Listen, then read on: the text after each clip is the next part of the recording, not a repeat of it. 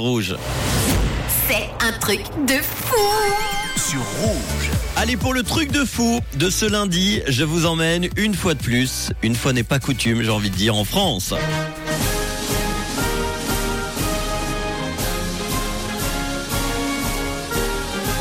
Alors c'est l'histoire aujourd'hui d'une femme, elle a 51 ans, elle vit dans l'Hérault, elle a fait une découverte très insolite et originale, mais surtout très compliquée. Alors tout se passait bien dans sa petite vie paisible, avec une belle maison, une charmante famille, son mari, tout va bien. Et un jour, ayant besoin de papiers administratifs, elle se rend à la mairie de sa ville. C'est alors qu'elle découvre, en consultant euh, les documents, qu'elle est mariée. Bon bah évidemment ça elle le savait déjà, mais le problème eh bien c'est qu'il y a un gros souci. Les petites musiques de mariage.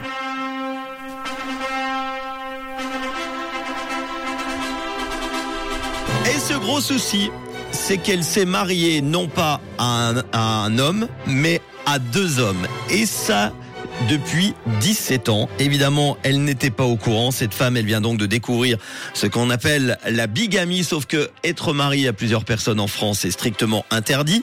Vous imaginez la surprise quand elle découvre qu'elle est mariée à deux personnes. Alors elle vérifie sur son acte de mariage et effectivement, il est bien écrit qu'elle s'est mariée à son mari, mais sur son acte de naissance, ce n'est pas le cas. Elle se retrouve mariée à un autre homme et la mauvaise surprise ne fait que continuer parce que le deuxième homme n'est autre que le maire de sa commune. Bah bravo. L'erreur viendrait en fait de sa mairie de naissance qui aurait mal retranscrit les informations de son acte de mariage. Si cette histoire peut faire rire, elle est en fait hyper compliquée pour pour cette femme parce que l'acte de naissance l'emporte sur l'acte de mariage. Donc si jamais il arrive la moindre chose à son mari, elle n'aura le droit à rien du tout.